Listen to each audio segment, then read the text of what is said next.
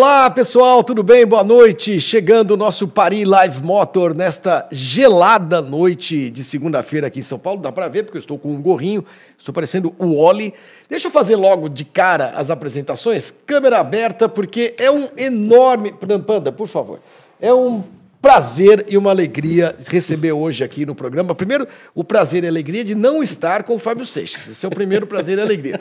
Segundo, de receber Luiz Alberto Pandini, esta figura incrível, esse jornalista é, é, histórico do automobilismo aqui no Brasil há muitos anos, mas, sobretudo, um grande amigo. Eu estava pensando aqui, Panda, como é que eu ia te apresentar? Eu ia falar assim: ah, esta lenda do jornalismo. É uma chatice esse negócio de chamar de lenda, né?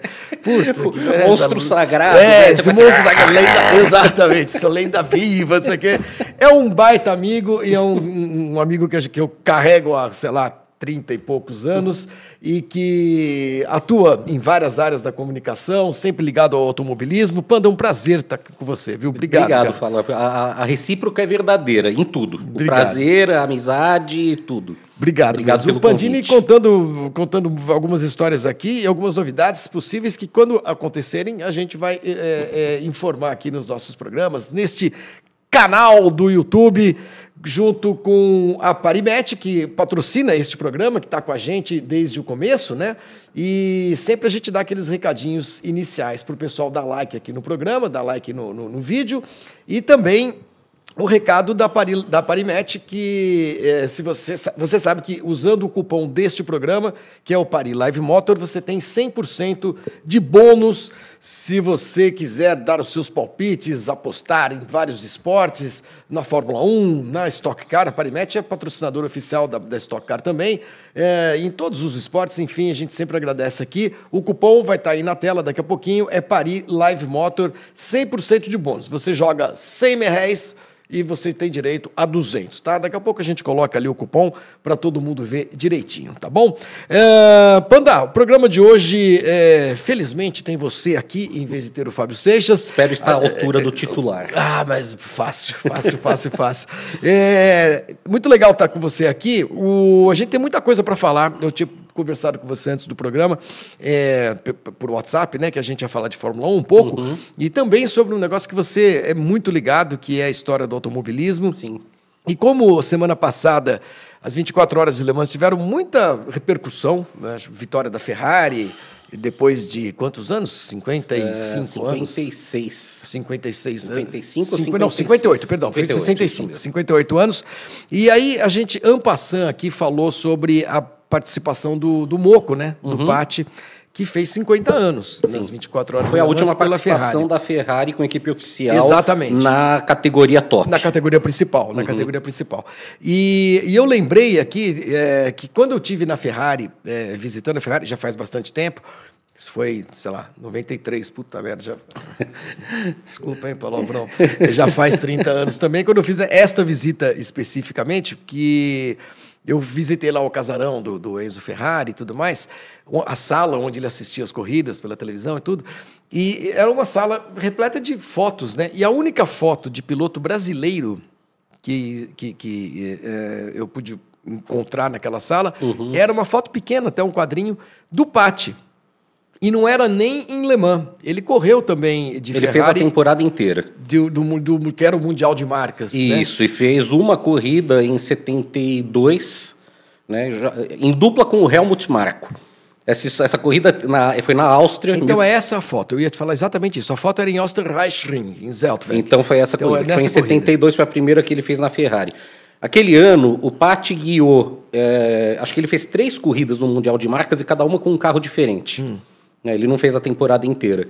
Mas essa corrida da Ferrari, ele foi chamado para substituir o Clay Regazzoni. O Clay Regazzoni tinha quebrado o braço hum. numa partida de futebol com os Olha mecânicos. Os meca. É. E aí já tinha, desde o ano, no ano anterior já tinha um burburinho de que o Moco poderia correr pela Ferrari até na Fórmula 1 né, que não se concretizou. Em 72 não, ele estava uh, começando a carreira dele na, na equipe do Frank Williams, que ainda era uma equipe pequena, é. com carros antigos da March e tudo mais.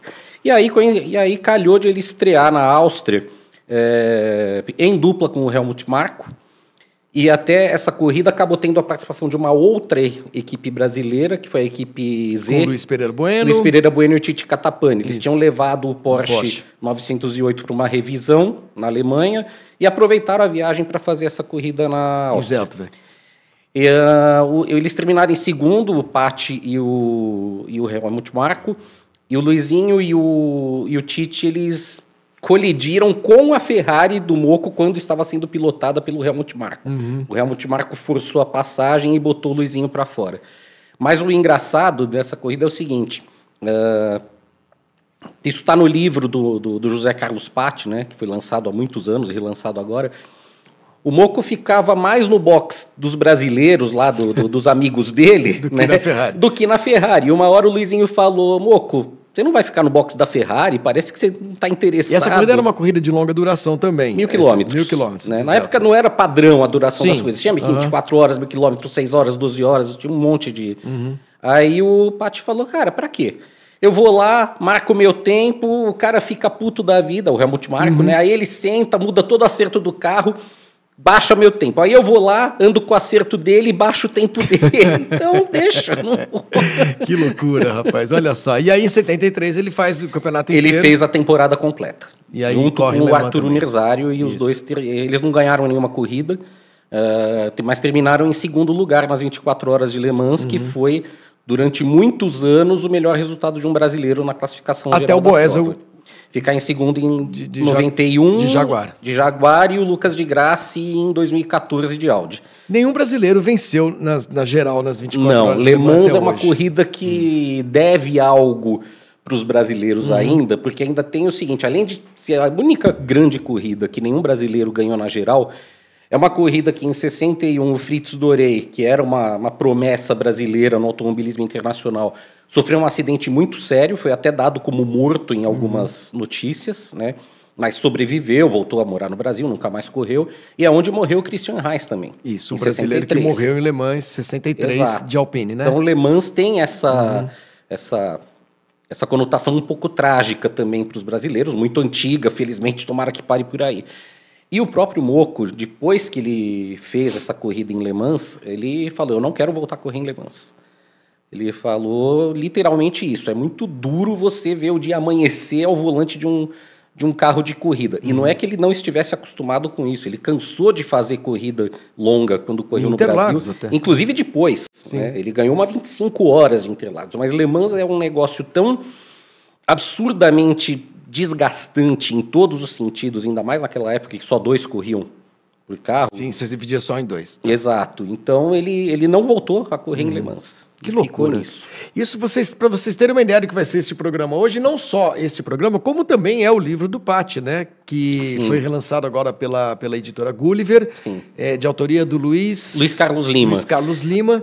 É uma biografia do José Carlos Patti. Se você se interessar por essa história e outras, não são contadas pelo Panda, né? São contadas pelo. é, boa pelo... parte dessas histórias estão, estão tá no, no, livro. Está no livro. É. É, é, só entrar no site da, da Gulliver Editora, é muito fácil, gullivereditora.com.br. Vocês podem comprar esse livro, que é uma obra fantástica, é, apoiada pela Stuttgart, né, Panda? Pela, pelo pessoal da. da... Não, apoiado pelo Stuttgart. Ah, não, perdão, apoiado é pelo livro... Stuttgart é o livro das 24 das horas 20... alemãs do nosso Rodrigo Matar. Do Rodrigo Matar. Isso, que é outro livraço. É outro livraço. A reedição do Pati não, mas conta também histórias é, de Le Mans. Eu trabalhei com o Luiz Carlos Lima um pouquinho depois dele ter lançado a primeira edição do livro do Moco. Que foi lançada quando? Em 85 e foi a comemoração dos 10 anos da vitória do Pati, que hum. coincidiu com uhum. o lançamento da obra. E foi essa movimentação em torno do livro que levou uh, ao projeto de batizar Interlagos de com o nome José, José Autódromo José Carlos Patti. Que legal. O livro de Le Mans, que as histórias de Le Mans que o Rodrigo Matar escreveu, também pela Gulliver, esse sim apoiado, apoiado pela, pela Stuttgart. Stuttgart, que é, é, representante Porsche aqui no Brasil, né? Uhum. Legal, Panda. Bom, deixa eu dar um alô aqui pro pessoal. Existe esse protocolo todo aqui na, na, na, na, na internet, no YouTube.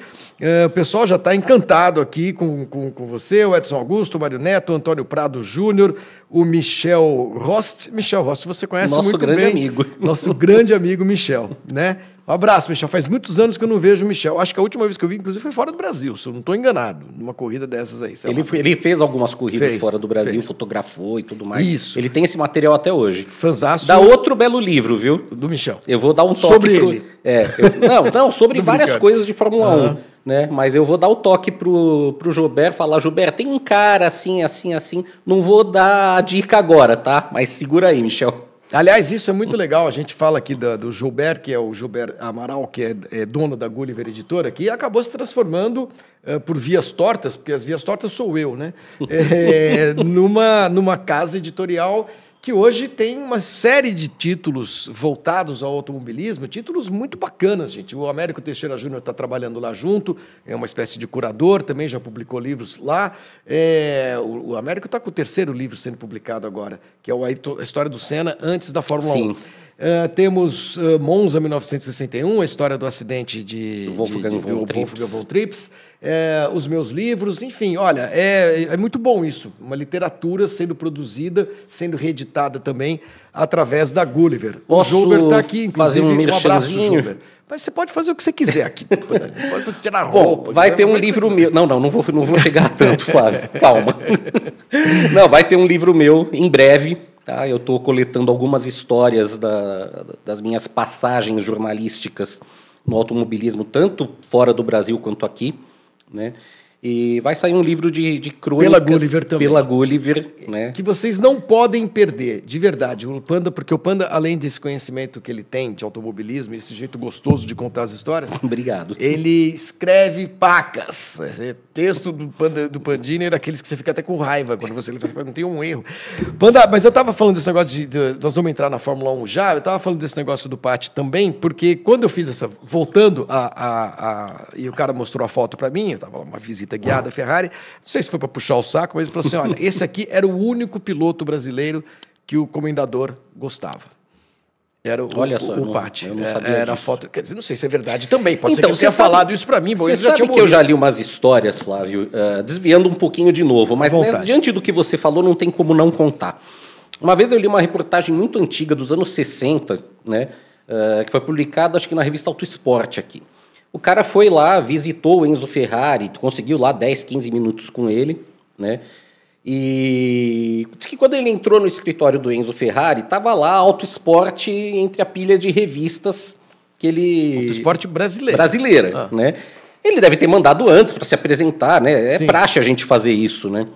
E o cara falou: Não, eu leio. O Enzo Ferrari falou para ele: Eu leio, não sei o quê. Aí o Enzo Ferrari veio com uma história de que ele teve uma época que ele se apaixonou por uma mulher de Campinas, filha de um cafeicultor, e que por muito pouco não casou com ela, e que se tivesse casado com ela, a Ferrari ia ser uma fábrica brasileira. Olha isso. Tudo muito bonito. Sim. Né?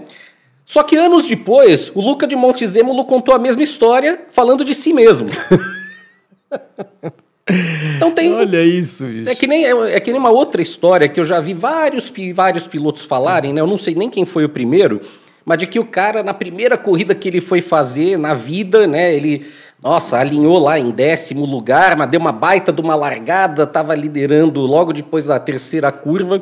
E era a volta de apresentação. É. Eu já vi tanto piloto con contar, essa, contar história. essa, história. que chega uma hora que você fala, meu, é, o cara faz qualquer cascata. Bom, mas a história é boa. Se a não é vero, é bem trovado. É bem trovado. Né? Muito bem, gente. Deixa eu dar um, então mais um alô aqui e pedir para vocês mandarem os seus superchats, que fica mais fácil aqui de falar com vocês. E o outro recadinho é o seguinte: nós estamos montando já o próximo evento presencial. Nós vamos mostrar hoje um videozinho de como é que foi o nosso evento sábado, lá no meu galpão, com os nossos seguidores e tal. Tivemos pizza, foi uma delícia. E hoje eu vou escolher aqui, porque a gente não faz sorteio, a gente escolhe aqui. A gente convida quatro pessoas com acompanhantes para o próximo evento que está marcado para o dia 22 de julho. Salvo engano, é sábado, véspera. O, Daniel Balsa me ajuda aí. É do Grande Prêmio da Hungria, é isso, o Balsa? Acho que é isso. Se não for, é parecido. É, então, dia 22 de julho é o próximo evento que a gente vai fazer aqui em São Paulo. Quem quiser participar É, mande mensagem aqui, mande Hungria, né? É isso mesmo, véspera da Hungria. Mande mensagem, mande superchat, diga, olha, eu quero muito ir, quero conhecer vocês e tal. E a gente vai escolher hoje quatro, tá bom? Até o, o, o último programa antes do evento, a gente vai fechar o grupo de 30 pessoas que irão ao, ao evento presencial aqui da Parimatch, tá bom? Uh, Panda, Verstappen igualou Ayrton Senna, 41 vitórias. Não derramou nenhuma lágrima, né? Nenhuma cara? lágrima. Que Aliás, insensível. Nem, insensível. Nem tocou no assunto, para dizer a verdade. Só foi falar quando alguém perguntou. Claro, alguém foi lá e perguntou para ele. E a resposta do, do, do, Verstappen foi: olha, eu sonhava em ser piloto de Fórmula 1, uh, não achei que ia ganhar 41 corridas, nunca pensei nisso. Uh, tenho muito orgulho de chegar a uma marca de um igual de um piloto como Ayrton Senna e espero ganhar mais. Ponto. Foi o que ele falou que mais ele ia falar, Flávio? Eu acho que nada. Ele né? nasceu ele depois que o Senna morreu. Exato. Ele não viu, não é que nem o Hamilton que viu o Senna correr, viu o Senna morrer.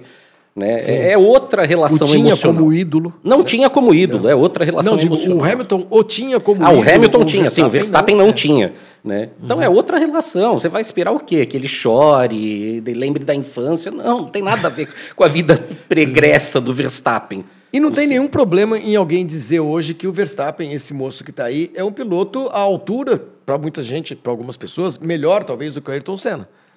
É, melhor é difícil de dizer, né, Flávio? Porque é difícil comparar dois caras que correram em épocas tão diferentes. Aliás, ele mesmo diz isso. Ele, ele falou: detesto de, de comparação de gerações diferentes. Mas todo piloto de bom senso fala isso. O. Schumacher uhum. falou a mesma coisa quando igualou os cinco títulos do Fangio. E é óbvio, são, é, mudou tanta coisa que se chegam a ser quase esportes diferentes. Uhum. Né?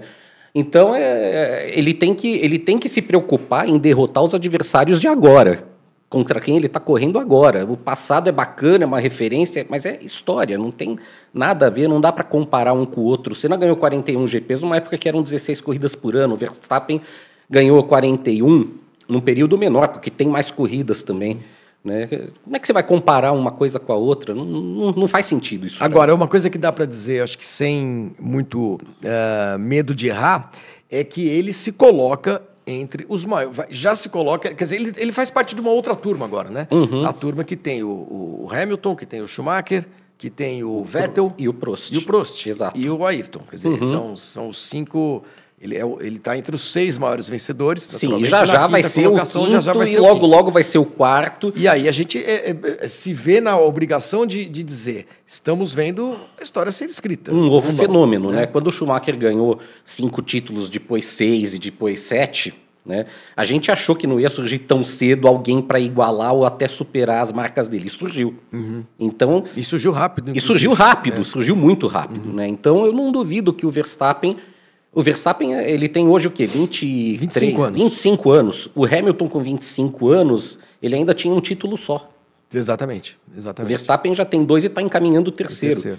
Então ele tem chance de passar o Hamilton? Tem. Se ele fizer as escolhas certas, como fez o Hamilton ao longo da carreira dele, tem muita chance de passar o Hamilton, sem uhum. dúvida. É um piloto incrível. Uh, foi mais uma vitória de, de ponta a ponta, né? A sexta em oito corridas nesse ano. E, e, a Red Bull é outra coisa incrível, porque a Red Bull chegou a 100 vitórias na Fórmula 1. Eu não sei se temos, Daniel Balsa, nosso produtor, alguma foto do pódio em que aparece o Adrian Newey. Eu queria falar um pouquinho com o Panda sobre esse esse cara que é, chegou a 200 vitórias uhum. redondas, quer dizer, são 100 vitórias, tá aí o Adrian Newey. Títulos da 14. Olha, Tô eu fiz essa conta. conta hoje, são 11 de construtores e 12 de pilotos. Tá, uh, juntando os dois de cada temporada, né? É, é, é, exatamente. Os anos em que ele foi campeão nos dois ou em um só. Exatamente. Teve ano títulos. que ele ganhou, ganhou o campeonato de construtores e não ganhou de pilotos. Uhum. É, por exemplo, 2021 ele ganhou de pilotos e não ganhou de construtores. Isso. Mas os carros dele chegaram a 200 vitórias. O sucesso dele começa ali em 91, primeira vitória com o, o Patrese. O Patrese, é verdade. O Grande Prêmio México. do México. E depois ele ganha vários títulos com a Williams, ganha dois com a McLaren e depois todos os, os títulos da, da Red Bull. Uhum.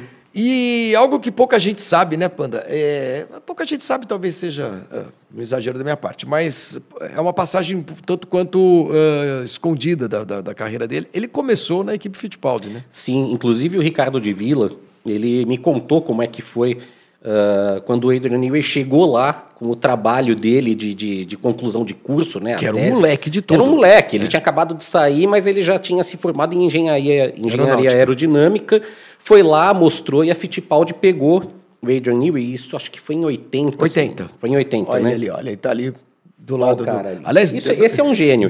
Esse é um o gênio. Ricardo de Villa, ele falava que ele conheceu três gênios. O Colin Chapman, quatro. O Colin Chapman, o Gordon Murray, o Adrian Newey ele falou mais um, ele falou quatro, quatro caras que ele considerava dessa, dessa gênios da engenharia. Aliás, eh, você vai continuar a história, mas só para não deixar passar batido. Aí nós temos 11 títulos mundiais, né? Sim. O, o 12 bem encaminhado e 376 o, vitórias da Fórmula 1. São o, 32. O Adrian do... Newey tem mais títulos do que os três juntos, sim, né? Sim, sim, sim. E, e mais vitórias também.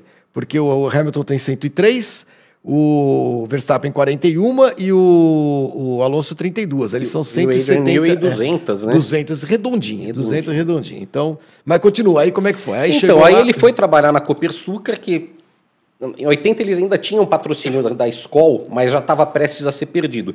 E a equipe entrou numa decadência total. O Adrian Newey foi fazer outras coisas e entre elas ele trabalhou na March na Isso. Fórmula Indy. Foi para a Fórmula Indy. Né? Ganhou dois foi, campeonatos. Ganhou dois campeonatos. Nessa de trabalhar na Fórmula Indy, na March, ele foi resgatado para a Fórmula 1 quando a March foi comprada pela Leighton House, uhum. na época do Maurício Gugelmin e do Ivan Capelli. Isso. O carro do primeiro ano dele foi 88, era um carro ótimo, o de 89 já veio assim. O de 90 começou a temporada um desastre. Teve corrida que o Gugelmin e o Capelli ficaram de fora do grid, Sim. não conseguiam se classificar. Porque o, Adrian Newey ele fez um carro com uma aerodinâmica tão perfeita que ela só funcionava numa pista perfeitamente só lisa. mesa de bilhar. Exatamente. Ah, então no México os dois carros ficaram de fora, que era uma pista muito ondulada, né? O Akira Kaji, que era o dono da, da equipe, mandou o Adrian Newey embora. Na corrida seguinte, que foi em Paul Ricard, um, uma, um tapete, um tapete quase que a Leighton House fez dobradinha. Uhum. E quase que o Ivan Capelli ganhou a corrida em cima do Prost, né? Sim, Não ganhou. Ele foi pro pódio. Ele foi pro pódio. Uhum. O Gugelmin quebrou no finalzinho, né? E o Capelli liderou um tempão e aí acho que caiu a pressão do óleo, o motor começou a dar uma, uma a ter uma perda de rendimento e aí ele foi ultrapassado pelo Prost, mas a três voltas, quatro voltas Sim. do fim no máximo. E aí o Adrian Newey foi para Williams. E o resto a gente já sabe. Como a Williams começou diz... a encaçapar um título atrás do outro. É, eu fiz essa conta hoje, foram 59 vitórias pela Williams, uh, os carros dele, uh, ah, 41 na McLaren e as outras 100 vitórias da, Red, da Bull. Red Bull, começando em 2009, né, que foi a primeira vitória da Red Bull. A primeira vitória da marca toda foi em 2008 com o Vettel Isso, de Toro Rosso. Mas não era um carro da Não era um carro dele, né? era um carro meio que pega aí os que sobrou da Ferrari, vamos fazer um carro. E foi um passeio, né? Foi um passeio que tivemos no Canadá, tivemos a segunda colocação, então, do, do Fernando Alonso, terceiro lugar do Lewis Hamilton. Vamos colocar na tela aí o resultado da corrida, só para a gente não deixar passar. É, dessa que foi a oitava etapa do Campeonato Mundial, com uh, ali os dez primeiros, Verstappen, Alonso e Hamilton, esse pódio muito estrelado. Foi a menor vantagem do Verstappen, ou da Red Bull, vai para o segundo colocado no ano com exceção do, da corrida da Austrália, que terminou com o safety car. Né? A, a, a Red Bull tem colocado 20, 25, 30 segundos no segundo colocado, dessa vez Sobra. 9 segundos, crise, vão mandar todo mundo embora, né? manda o técnico embora. Hamilton em terceiro, o Leclerc uh, em quarto. Uh, a Ferrari fez uma corrida honesta, quarto e quinto, largando de décimo, décimo. Pela primeira vez na história. Um excepcional, né, Flávio? Pois é, quando, quando eu vi o que eles fizeram, foi assim, erraram, óbvio, porque uhum. eles sempre erram. Mas no fim deu certo, porque fizeram uma parada só e conseguiram sair de décimo, décimo primeiro no grid para quarto e quinto. Tá bom. Uh, o Pérez, que é um, de uma de uma opacidade uh, uh, exasperante. Em sexto, o Albon, que para mim foi o grande nome da corrida. foi eleito o piloto do dia, inclusive. Sim, o né? amigo internauta votou no, no, Alexander Albon, que para mim é um piloto injustiçado pela Red Bull. Uh, o Ocon foi o oitavo. O Stroll, que pode não ser o, o, piloto do, né, que mais agrada a todo mundo, mas pô, ele luta. Sim. Porque ele passou o Bottas na, na reta de chegada ali. É, você viu a, a diferença, 30 né? Milésimos, 30 milésimos, é. né? 30 milésimos. Chegou o pessoal fala muito do Stroll, Flávio, mas é o seguinte, né? A gente sabe como ele chegou na Fórmula 1, o caminhão de dinheiro que o pai dele colocou é, antes e depois da chegada dele na uhum. Fórmula 1. Mas uma coisa é fato, o cara tem uma pole position, o cara tem dois pódios. Na corrida que ele fez a pole ali, Não é que ele perdeu a liderança na segunda volta, ele liderou consistentemente até o carro Monza, né? quebrar, que foi na Turquia. Turquia, Turquia, Turquia. Na Turquia, Turquia. né? Então, ele, ele não é um, um, super piloto, não é, mas não é tão ruim quanto algumas pessoas Sim. acham que ele é. Né? Merece respeito. É. E merece respeito pelo que ele fez esse ano, esforço para poder estrear. Na... Também, na, lá no, no, no, Bahrein, né? Tudo o cara quebrado, tava com o punho fraturado, morrendo de dor. Ah, quase. Ainda exatamente. ficou em sexto. Renato Saravi, 11 reais aqui, muito obrigado. Sou de Campo Grande. Estarei de férias em São Paulo no final de semana do evento. Gostaria de ir. Pronto. Renato Saravi. Ó, eu presta atenção, vocês todos que vão ser escolhidos. Você já está escolhido. É, tem o meu e-mail aqui na descrição do vídeo, o meu e-mail pessoal. Vocês precisam mandar um e-mail. Oi, eu fui escolhido e tal. Aí eu vou explicar direitinho o que tem que fazer. Renato, você vem de Campo Grande para São Paulo. Se você quer participar evento, do evento, óbvio que você vai participar, tá bom? Já vou até anotar o seu nome aqui. Aqui é assim, viu, Não, eu uso caneta. Você lembra disso? Eu, eu uso até hoje. Eu o pessoal já... tira sarro de mim porque eu não uso Pix. Você não usa Pix? Não uso Pix. Ah, Pix eu uso. Pix é um negócio prático. Não, eu Você não. manda aqui, TED, DOC? Ah, eu sei que em algum momento, talvez, algum momento, eu talvez vá ter que usar na minha vida. Mas Vai. enquanto eu puder evitar. Eu estava lendo hoje. É que, que... nem entrar no chat, no chat GPT, cara. Enquanto Chat eu puder GPT, evitar... eu entrei outro dia para humilhar. eu li o seu relato. Eu li o seu relato. Então, assim, são coisas que enquanto eu puder empurrar com a barriga e viver a moda antiga, eu vivo. Muito bem, faz muito bem. Meu carro tem câmbio manual, Eu também, sabe? eu ando de lada. Uh, olha, que o Thiago Wagner também vai estar em São Paulo. Ele é membro do clube de membros, então a gente dá prioridade aqui aos membros do clube de membros. Tiago Agner, você também é o segundo escolhido nessa primeira meia hora do programa, tá bom? É, são dois, hein? Tiago Agner e o Renato Saravi, ou Saravi, eu não sei como é que fala o seu nome. Uh, vamos à classificação do campeonato rapidamente aqui na tela para a gente uh, atualizar depois de oito corridas como é que está o Mundial. O Verstappen tranquilo na frente, 195 pontos, Pérez 126 vai ser alcançado pelo Alonso. Você não tá. E olha, pelo Hamilton se perigar, viu? Se continuar, olha, se continuar, se continuar com todas essas atuações brilhantes das últimas três corridas. Impressionante, né, Panda? O, o Verstappen, por exemplo, em Miami, é, deu, deu uma cagada qualquer lá na, na classificação, largou em nono, ganhou a corrida. Uhum. O, o Pérez dessa corrida aqui não estava nem tão longe no grid, estava lá em sexto faz nada. Não fez nada. Não vai, não anda, não, que coisa É, é, é, o piloto ainda faz diferença. Lógico que faz. Sempre fez. Lógico que faz, sempre fez. Depois Sainz, Russell, que não pontuou dessa vez, Leclerc, Stroll, Ocon e Gasly, os 10 primeiros colocados. É, chama atenção aí o, o, grande campeonato que faz o Hamilton em relação ao Russell, desta vez, né? 102 a 65. E agora vamos à, à, à classificação do Mundial de Construtores que tem uma briga interessante ali pela vice-liderança, né, entre a Mercedes e a Aston Martin, e a Ferrari se insinuando agora. Foi a primeira vez desde o Azerbaijão que a Ferrari fez mais pontos do que Aston Martin e Mercedes. Não muito mais, mas fez mais, subiu um pouquinho. E da, do quinto para baixo, Panda, eu vou dizer uma coisa para você. É, tem As equipes em crise. É, pois é, rapaz. A McLaren, por exemplo, você chegar com oito corridas, cara, uma corrida, um campeonato mundial que dá ponto, dá 25 pontos para o vencedor, uhum. dá ponto para os 10 primeiros colocados, você está com 17 Flávio, pontos. eu, eu uh, desde que a Fórmula 1 começou a mudar a pontuação, primeiro para os oito primeiros e depois para os 10, é, manias que eu tenho, né? É, desde essa época, eu, eu olho a classificação aqui e eu vejo quem teria pontuado se ainda fossem só os seis primeiros. Hum. Porque essa pontuação para os dez, muito generosa, ela transforma, ela, ela oculta o que é muito ruim e faz parecer apenas ruim. A McLaren teria um ponto marcado no campeonato até agora. Um.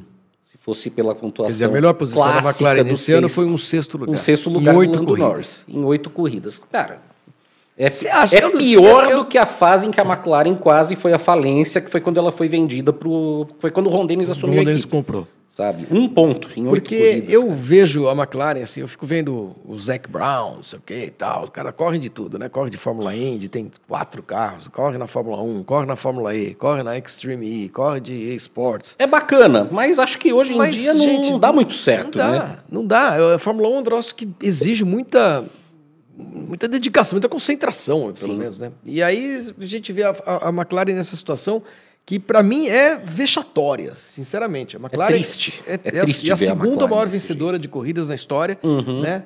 E mas ganhou uma nos últimos anos aí que foi aquela corrida do Daniel Ricardo. Que também foi um circunstancial, né?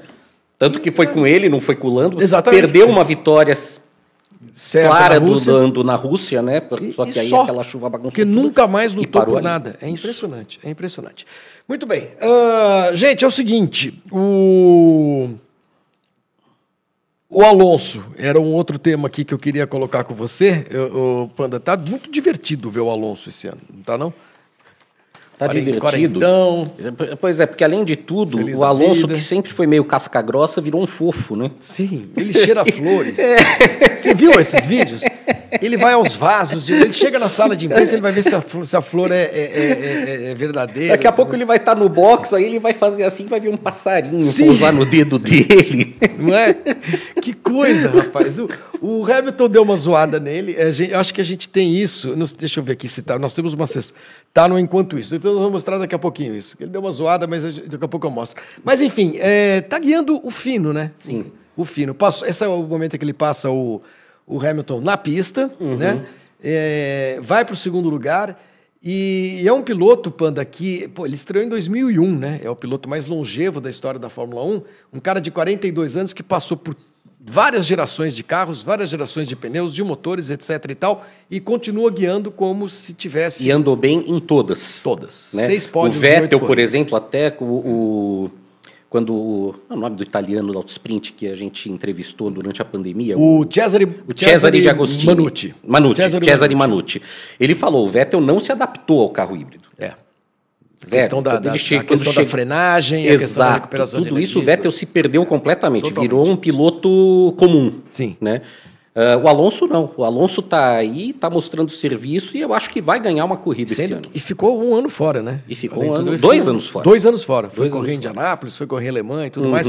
Eu espero que ganhe uma corrida. Acho que seria muito legal. Aliás, a próprio Verstappen espera que ele ganhe uma corrida. Ele disse isso. Ele falou isso com todas falou, as letras. Falou assim, espero se tiver para ganhar que seja nem, nem o Pérez. Bom, o Pérez já ganhou. Agora, você comentou a ultrapassagem, Paula, viu? Só desviando um pouco.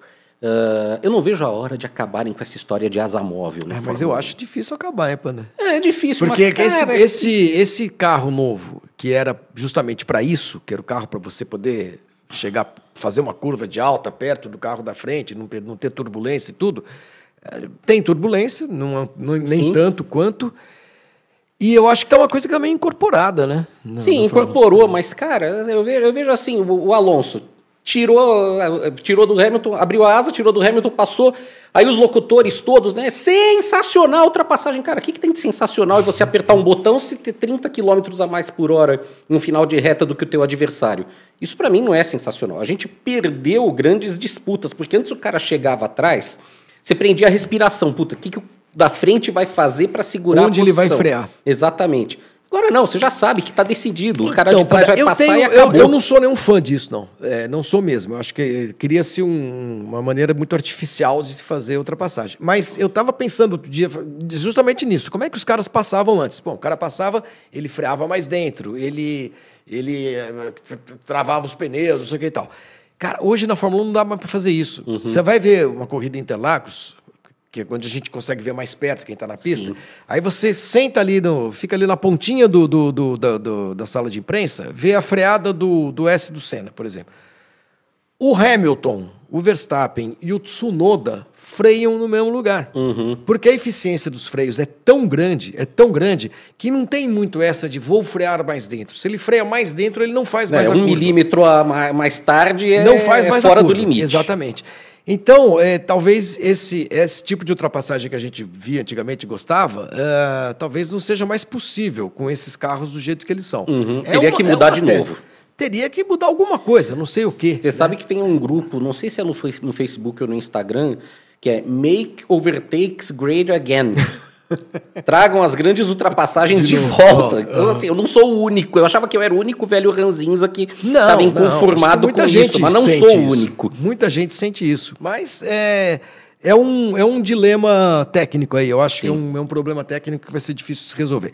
Mais uma passadinha aqui. Estamos com mais de 500 pessoas assistindo. Então, likes, hein, gente? Por favor, deem likes. Mandem mais mensagens. E Deixa eu ver aqui. Olha, tem gente aqui dizendo: Igor Grain, parabéns pelo convidado. Muito obrigado. Obrigado. Parabéns para ele, não para mim. O Fabrício Ramos dizendo que o Lando Norris vai picar a mula logo, logo da, da, da McLaren. O RO Racing Team diz que orquídeas são a nova paixão do Fernando Alonso. Que bonito. Que lindo. O, o, André Luiz, em compensação, disse que essa nova versão do Alonso ainda não o convenceu.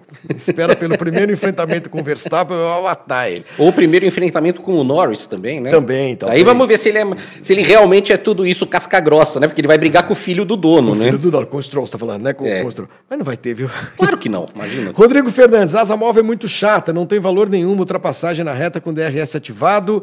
Uh, o André Luiz perguntou onde anda o Ross Brown. Ross Brown parou se aposentou. Ele deixou a função de diretor técnico da, da Fórmula 1 Sim. e eu acho que resolveu, é, como diz aqui o Igor Grind, pescar. O Vitor, alternativo. Reduzir o tamanho dos carros e orçamento pode ser uma alternativa. E quem mais aqui? Deixa eu ver. O José Armando São Pedro Miralles. Boa noite, Flávio Gomes. Quando vai começar a rodada de repetecos dos eventos? Gostaria de ir de novo. Calma, nós temos que atender todo mundo. Vamos ver. Talvez Você está agradando. Não, os eventos são muito legais. A gente vai mostrar um videozinho agora do último, você, uhum. vai, você vai ver. Rapidamente, agora, gente, uh, as odds, é assim que se chama, para o Grande Prêmio da Áustria, só para a gente ver quem é que é favorito nas casas de apostas. E se você quiser jogar na, na, na, na Parimatch, Pari Live Motor é o nosso cupom. Coloca o cupom aí depois, uh, meu caro Daniel Balsa. Olha aí, ó, Verstappen, é, favoritaço, tem sido assim todas as corridas, 1.33. Como é na Áustria, eu acho que o Pérez. Acho que o favoritismo da Red Bull é muito grande na Áustria. Né? Talvez por isso que o Pérez tenha subido um pouquinho, porque ele, na última corrida ele estava mais para baixo. Uhum. Tava o Alonso na frente dele. O Alonso está pagando 10 para 1, assim como o Hamilton. A gente vê que o Hamilton, como a Mercedes, cresce também na cotação dos apostadores. A Ferrari está com aquela, aquela fase, né? Leclerc pagando 26 mangos, o Russell 26 e aí temos o Sainz, o Stroll e o Gasly. Se você jogar um real no Gasly e o Gasly ganhar a corrida, você vai ganhar 251 reais. É um bom investimento. Não sei se vai dar certo, mas em todo caso, né? Pode Quem acontecer, já deu uma vez. Quem apostou, por exemplo, no Bottas liderando o primeiro treino livre desse, desse final de semana agora, que teve no Canadá, ganhou uma grana, porque acabou o treino com 15 minutos, Sim. parou e tudo mais, não teve volta, né? Caíram o sistema, caiu o sistema de câmeras do autódromo. Uma coisa muito louca.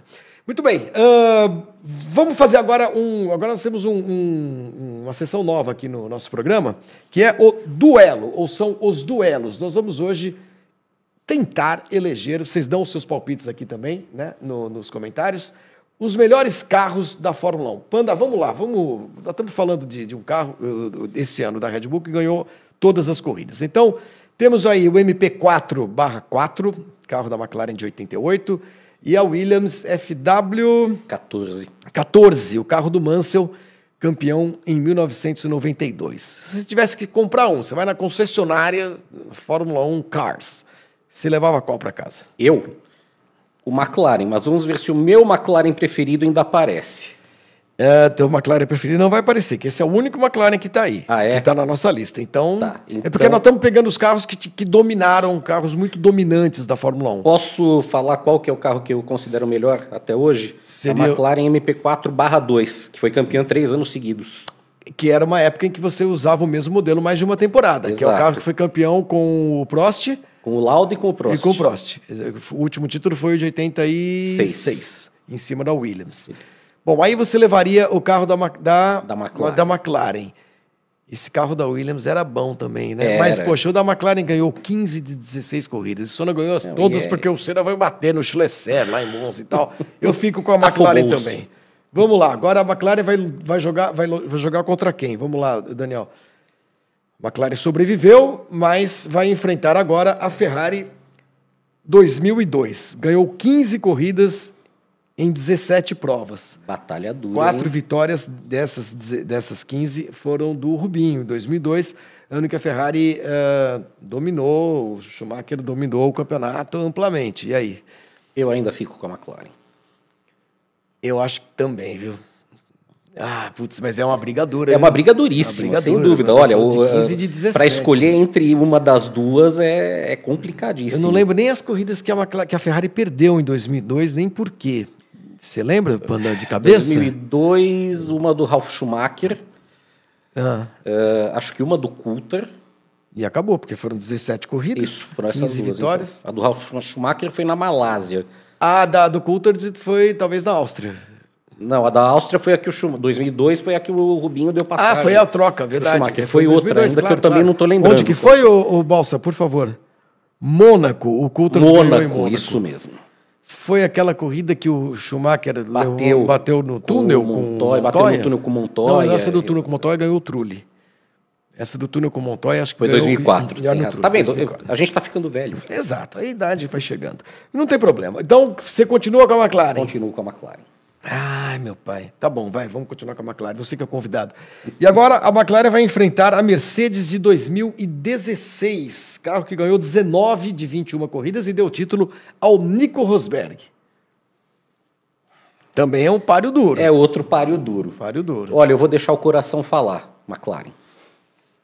O McLaren vai seguindo, então. Tô falando, é meu coração, tá? Não, tô, não tem nenhuma análise ultra ultra detalhada, ultra racional, não. É totalmente esse carro da McLaren emocional. Era bom, né? Era muito bom esse, esse carro, Flávio. Esse carro, esse era, carro bom era bom, era pra ter ganhado todos. É você falou, os outros perderam duas corridas na temporada, aí se perdeu uma e é. unicamente por causa de uma afobação do Senna. Exatamente. Essa de, esse carro de 2016 da Mercedes perdeu uma corrida para o Verstappen na Espanha, porque o Rosberg Os dois o, bateram. o Hamilton bateram. E a outra que e uma perdeu. Ricardo. Em... Foi pro Ricardo. O Daniel Balsa vai encontrar aí, daqui a pouco ele fala pra é. gente. Da qual foi a outra derrota desse carro de 2016, que era um carro também excepcional. E com ele, o Rosberg conseguiu uma das maiores façanhas da Fórmula 1 para mim, que é ganhar um campeonato Superar o em Hamilton, cima do Hamilton né? com o mesmo carro. Então fica a McLaren e vai enfrentar agora, na última rodada, o carro da Red Bull que ganhou todas até agora. Essa está em andamento ainda. Está em andamento. Então, por enquanto, eu ainda fico com a McLaren, mas olha, se continuar no ritmo que tá, vai ser difícil alguém ganhar. O problema desse carro aí, o problema desse carro, o problema para ganhar todas é que eu acho que não dá mais para contar com vitórias do Pérez. Pérez que tinha que ganhar a cota dele esse ano. Cara, eu acho que mais uma ou duas no máximo ele ganha. Cara, no máximo, Panda, porque no máximo, tá no, não, ele baixo astral, assim, quem, pena, rapaz. Quem apostava no começo do ano numa briga possível entre o Verstappen e o Pérez já estava sendo otimista. Imagina. Depois dessas últimas três corridas, cara, acabou. Não, não, dá para ter esperança. Não há a menor chance. Muito bem.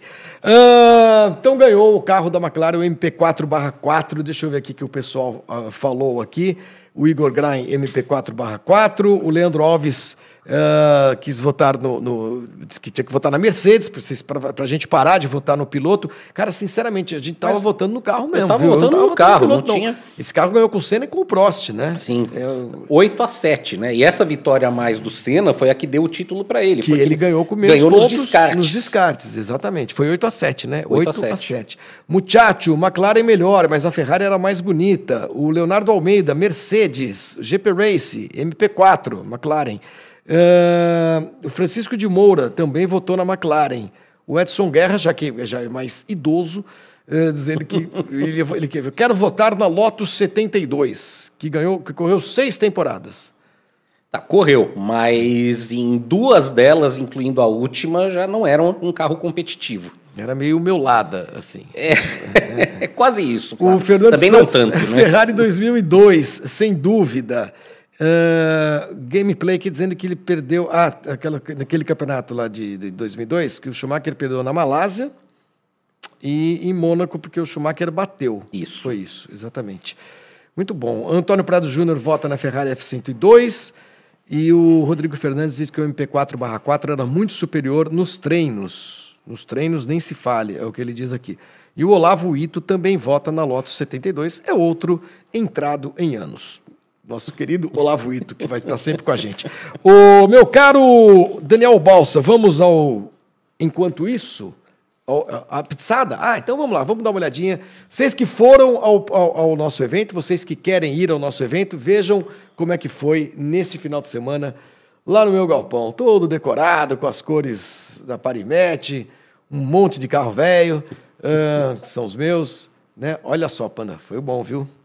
Pizza gostosinha. Quando eu for, você precisa se assegurar que não vai ter pizza sem queijo para mim, tá? Ah, sim, porque você, você não come queijo, é disso, é verdade. Né? Mas o próximo, é verdade, o Panda não come queijo. O próximo a gente nem sabe ainda qual vai ser o cardápio. Vai ser dia 22, mas estamos pensando no cardápio para você, tá bom? Obrigado. Olha, foram cerca de 30 e poucas pessoas, né? cerca de 30 pessoas que, que estiveram lá no, no galpão. Essas imagens são de, como a gente dizia antigamente, de cinegrafista amador, tá? Todo o pessoal que teve esse, esse carequinho aí é o nosso muchacho. Uh, e aí o pessoal tem a chance de conhecer, de comprar os livros da Gulliver, e ao livro do Pátio ali, e de conhecer também os meus carros antigos, além de se conhecer né, eh, mutuamente, porque eu acho que é uma coisa. Olha o Crispim ali, que foi com a gente também. Ah, o Crispim. Esse é o José Tavares, que veio de Vitória só para o evento. Ali de Boné é o Luciano, que veio do Rio de Janeiro só para o evento também. A gente tem tido um, um pessoal muito uh, interessado, assim, e é muito gostoso, né, Pano? Porque a gente conhece gente de verdade, quer dizer, não fica nessa coisa só de, do mundo virtual. Esse aí é o Del Rey, apelido é dele. o Fábio Seixas ali? O Fábio Seixas está aí também. Ele estava ali em algum lugar. A gente só procurou na É algo parecido com os farnés que você fazia entre Exatamente, né? exatamente. E é muito gostoso. O pessoal curte barbaridade, viu, Pandei? E a gente aproveitou e assistiu a classificação para o Canadá. É, tava frio, mas a gente assistiu é, juntos. E ali o meu Wartburg 64, coisa mais linda todo o pessoal que foi, e eu agradeço a todos. Então vocês têm chance de ir ao nosso evento presencial. Eu escolhi duas pessoas, hein? Faltam mais duas para a gente uh, escolher aqui. O Bruno Pracidelli. Boa noite, Flávio. Gostaria de ir no próximo evento. Te acompanho desde 94. Uh, e o Seixas desde quando vocês trabalhavam na Bandeirantes. Bruno Pracidelli. Bruno, você está escolhido aqui também. Você é o terceiro de hoje. Cadê o meu papel, gente? Se eu não achar aqui. Bruno Pracidelli, pronto. E o Gustavo de Lucena manda aqui, 5,50, pergunta: Pandini, quem é pior? Liberty Media ou Mosley Eccleston? Páreo duro, hein? Carambola, agora, agora você me encaçapou. Você não está curtindo esse, esse momento uh, uh, Liberty Media? Não, falando, falando sério, em vários momentos sim. Mas esse tipo de coisa, tipo asa móvel. Né? Na, na era Mosley, na era Eccleston, na era Balestre, também teve muito regulamento ruim na Fórmula Sim. 1. Né? Mas, cara, esse negócio de asa móvel, esses limites de pista, ah, mas é pela segurança. Por exemplo, uma das coisas que eu acho incompreensíveis nos circuitos atuais é essa banana que começaram a colocar na, na chicanes. Sim. Né? Uma lombada, né? É, cara. É perigoso. É perigoso aquilo. Eu só tô esperando dar alguma merda para acabarem com esse Daqui negócio. A pouco botar um fosso com, com, com jacarés, com, crocodilos, piranhas, piranhas e tudo cai, mais, né? Cai, é Água envenenada, uma coisa assim. Porque é um negócio completamente sem sentido. Você lembra que as zebras antes, até, sei lá, fim dos anos 80, começo dos 90, a zebra realmente, a zebra era meio que uma guia, né, Sim, levemente inclinada. feita para devolver o carro para Para devolver o carro é. para a pista. Aí decidiram que por motivos de segurança ela tinha que estar tá nivelada com, com o asfalto. OK, perfeito, procede, né? Só que como começaram a botar as áreas de escape asfaltadas para evitar abusos, aí resolveram que a zebra é nivelada e botaram esse essa salsicha, esse calombo, é. esse calombo aí Cara, isso é super perigoso, destrói o carro. Teve um menino na Fórmula 3 em Monza que saiu da pista na curva grande, ele pegou um, essa banana de jeito, o carro dele decolou uns 5 ou 6 metros pro é alto. o cara caiu, por sorte, sem se machucar, mas ficou com um problema hum. na coluna, cara. Eu não é. sei qual é, é o. É algo que precisa, precisa ser pensado. Precisa. Sem dúvida nenhuma. A gente aqui, nós dois que estamos aqui, a gente pensou nisso, os caras da FIA não pensam. Pois Eu é. não entendo. E os pilotos têm de ter voz nessas coisas também. Uh, Beth Magalhães, mandei cinco mangos por Pix. Queria ir no dia 22 de julho, torcendo para dar certo. A Beth Magalhães, que está é, tá sempre com a gente aqui. Beth Magalhães, uma, uma mulher também nesse, nesse bando de. Ó, só tem homem, viu, Beth? Já vou te avisando. Bando de chato. Coitada. Beth, você está aqui, você é a quarta escolhida de hoje. Então nós temos aqui quatro duplas, né? Renato e acompanhante, ou uma acompanhante, o Renato Saravi, o Thiago Agner, o Bruno Pracidelli e a Beth Magalhães, tá bom? Que são os escolhidos, os quatro de hoje. Tem bastante, gente, tem mais programas até chegar ao evento presencial que vocês têm a chance de, de serem escolhidos, tá bom? Vamos dar agora aquela passeadinha pelas redes sociais no nosso Enquanto Isso.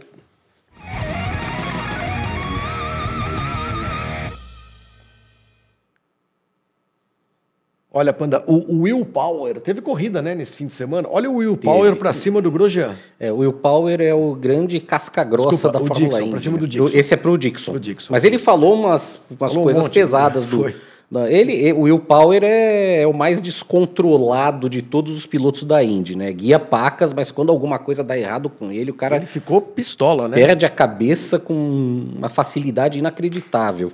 Tem mais imagens? Tem aí ele xingando o Grosjean agora. É.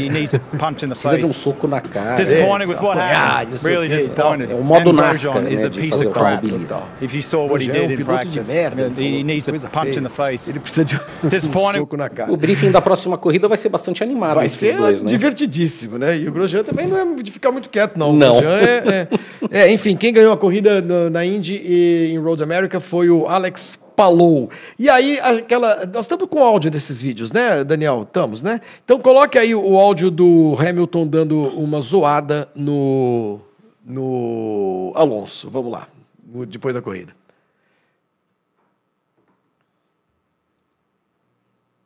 Estamos com áudio, né?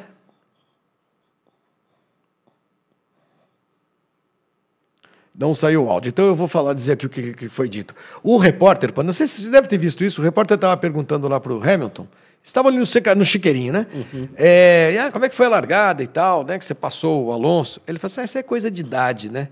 Ele, a reação um pouco mais lenta, né? Deu aquela zoada básica. Aí o Alonso ouviu, claro, foi lá, fez, então espera que daqui a duas semanas você vai ver como é que vai ser na Áustria. Mas eles estão, vivem um momento bom, né? A idade ajuda, né, Panda? Ajuda bastante, né? Os dois. A, é, você lembra que quando eles correram na McLaren ficou aquele ambiente pesadíssimo entre Sim. eles, né? E muito rapidamente. Mas tem uma propaganda, esbarrei no começo do ano, né? Da, do, do, do, telefone. Do telefone. Era do tele. Não, acho que era do da Mercedes. Que, que os dois protagonizavam uma corrida na rua, Isso. chegavam no hotel, um queria chegar no um queria chegar na frente do outro. Aí exatamente. eles chegavam na sauna.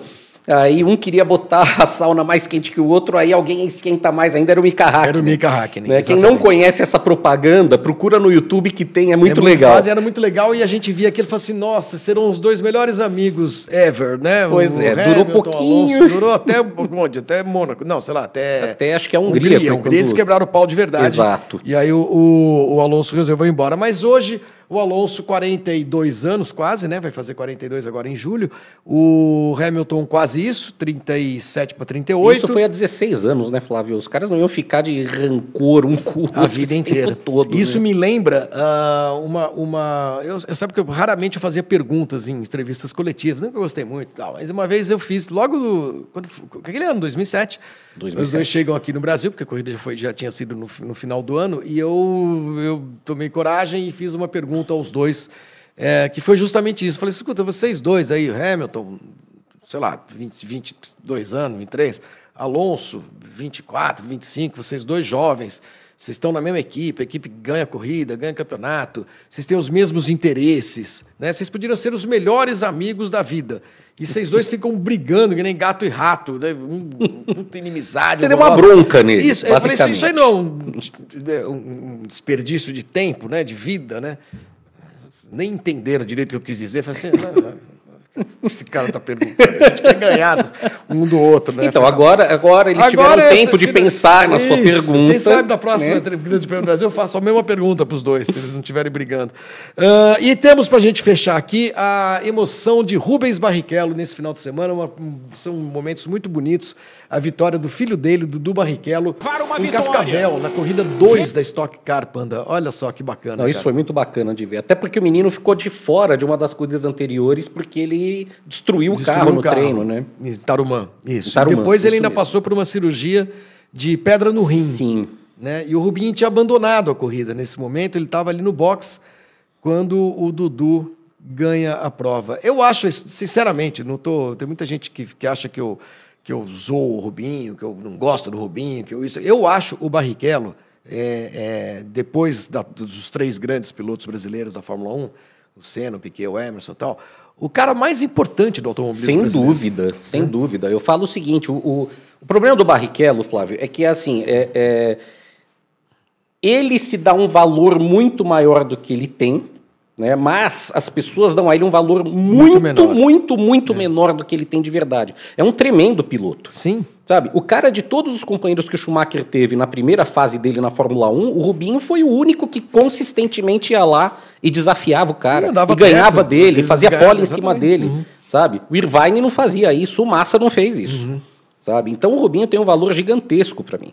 E tá andando bem até hoje. Ele é o atual campeão. Ah, é o atual campeão, Exatamente. sabe? O cara tá na estoque, tá feliz e tá guiando pacas como se fosse um garoto. Sim. Né? E a vitória do filho tem um enorme significado para ele, né? Sim. Porque o, o Rubinho é, é, Claro, desde que eles são moleques, o Dudu e o outro moleque, o menino que chama Fefo, estão uh, no automobilismo, estão tentando. Mas chega um momento que não adianta ser só filho de piloto. Né? Uhum. Né? Tem aí o Nicolas Prost, que não nos deixa mentir, o filho do Nigel Mansell, tem um monte de piloto ruim. Não, e, e hoje em dia, Flávio, não é só questão de ser filho de piloto. Mesmo para filho de piloto, o automobilismo para você chegar numa Fórmula 1 está extremamente caro. Super, super, super. E mesmo na Stock Car, se o cara não for competitivo também, não, não, não vai andar. Então, a vitória do Dudu Barrichello na sua primeira temporada completa na Stock Car é uma vitória de muito significado. Parabéns a ele, parabéns a família Barrichello, o Rubinho, muito emocionado. Eu vou um pouquinho além, Flávio. Eu acho que isso essa vitória que o Dudu obteve é o tipo da, do resultado que muda a cabeça do piloto e muda a carreira ah, dele para melhor. Ganhar, e ganhar logo é importante. Exato.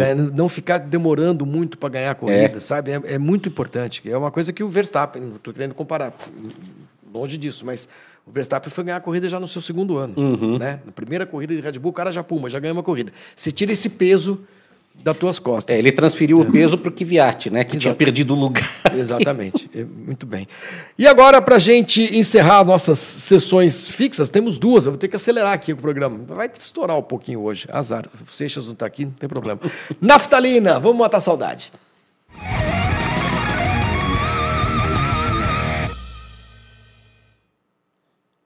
Quando a gente escolhe efemérides. Uh, não teve nenhuma redonda para essa semana, né? Mas 18 anos atrás, no dia 19, exatamente 18 anos atrás, 19 de junho de, de 2005, tivemos aquela corrida nos Estados Unidos em que apenas seis carros Inesquecível. Largaram. Olha o grid mais louco da história da Fórmula 1, Panda. Você lembra disso? Eu se lembro.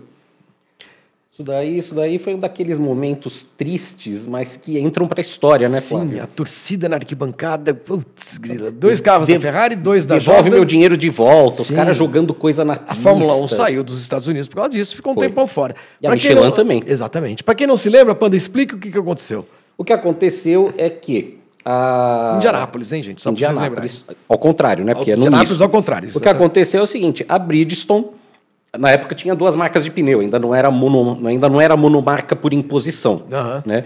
A Bridgestone corria na Fórmula Indy e tinha algumas referências das exigências que os pneus iam ser submetidos em Indianápolis. Né? E a Michelin não tinha. E ainda por cima foi uma, uma das grandes mudanças ruins de regulamento. Né? Foi o ano em que a Fórmula 1 determinou que você não podia trocar pneu.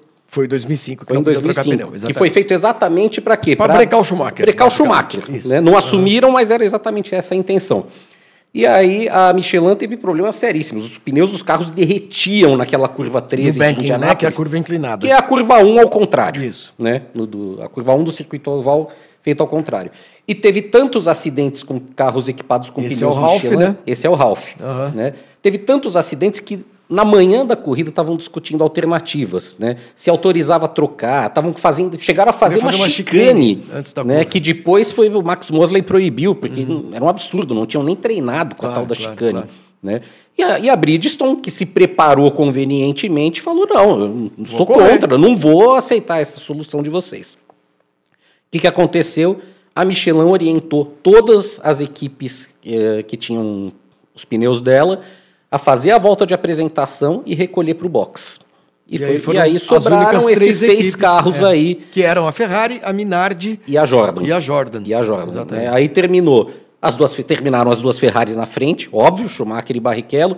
As duas Jordan no meio do sanduíche, né? O Thiago dois... Monteiro e o Narain Kartikeyan.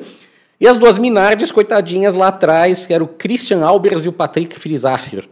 Patrick Filizacha. Cada, olha, cada piloto que já passou pela Fórmula 1. Pois, e, esse, e, esses seis eram os carros que largaram. E aí a torcida na arquibancada queria matar Queria matar todo mundo, porque obviamente. E ainda teve uma disputa, né? Porque quando o Rubinho saiu Sim, do. O Schumacher saiu do box, ele passou, ele deu uma bela de uma forçada na, de passagem na, na primeira curva em cima do Rubinho e foi embora. E aí foi quando o Rubinho, que já tinha soltado aquela de ser um brasileirinho contra o mundo todo, todo, ali ele deve ter decidido que não que ia ficar na Ferrari. Ferrari. Schumacher ganhou e o Thiago Monteiro ficou em terceiro. E poucos dias depois eu entrevistei o Thiago Monteiro quando descobri que o nome dele era Thiago Vagaroso Monteiro, que é o nome desse piloto, o nome inteiro, e ele morria de rir. Mas como é que você descobriu isso, pá? Falei, porque eu fui ver a sua ficha e tava lá, Tiago Vagaroso, que eu vou fazer.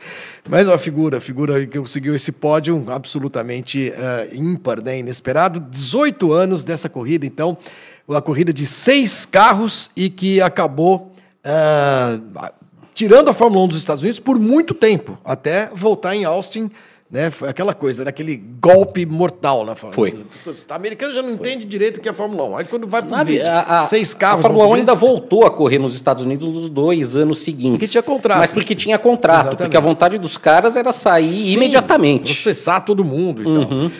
Muito bem, e para a gente fechar mesmo agora aquele giro pelo uh, desempenho dos pilotos brasileiros no exterior.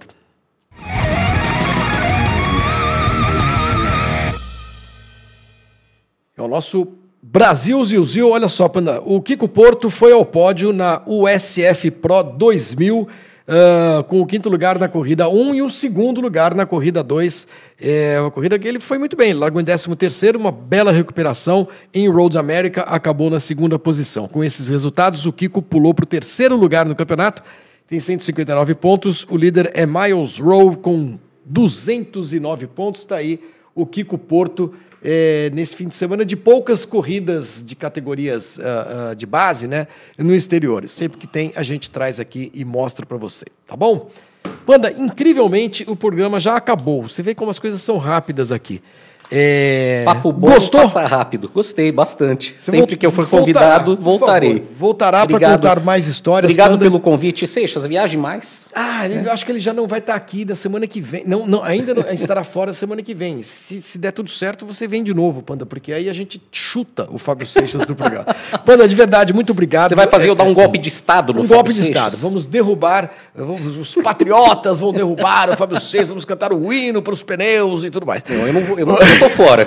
para os pneus slick. ah, hino vai ser a Internacional Socialista. Boa. Panda, obrigado mesmo pela tua presença aqui. É, quando o seu livro estiver pronto, é, é, é coisa para daqui a esse pouco, ano né? ainda. Pra daqui a pouco. O, o Jober jura que é para esse ano, Não, eu estou me empenhando para que seja também. Eu vou te dar uma dica. Uh, entrega rápido que o livro sai rápido. Uhum. E é muito legal, tenho, faço questão que você venha aqui lançar. A gente faz um evento de lançamento lá no meu galpão também. Joia. Isso é muito legal, que as pessoas vão, conhecem o autor, pega autógrafo e tudo mais. E eu faço questão de, de, de fazer isso. O, o nome não tem o livro ainda, mas a gente vai. Pode ser que a gente faça até um concurso para dar o nome do livro. Flávio, obrigado pelo convite, obrigado, obrigado pelo merchan, obrigado pelas palavras. É... E até a próxima. Até a próxima. Luiz Alberto Pandini, essa grande figura com a gente aqui hoje. A todos que estiveram conosco, muito obrigado. Obrigado pela audiência, pela participação, por tudo. Semana que vem estamos de volta com o Paris Live Motor, sempre às sete da noite, tá bom? Valeu, tchau, tchau.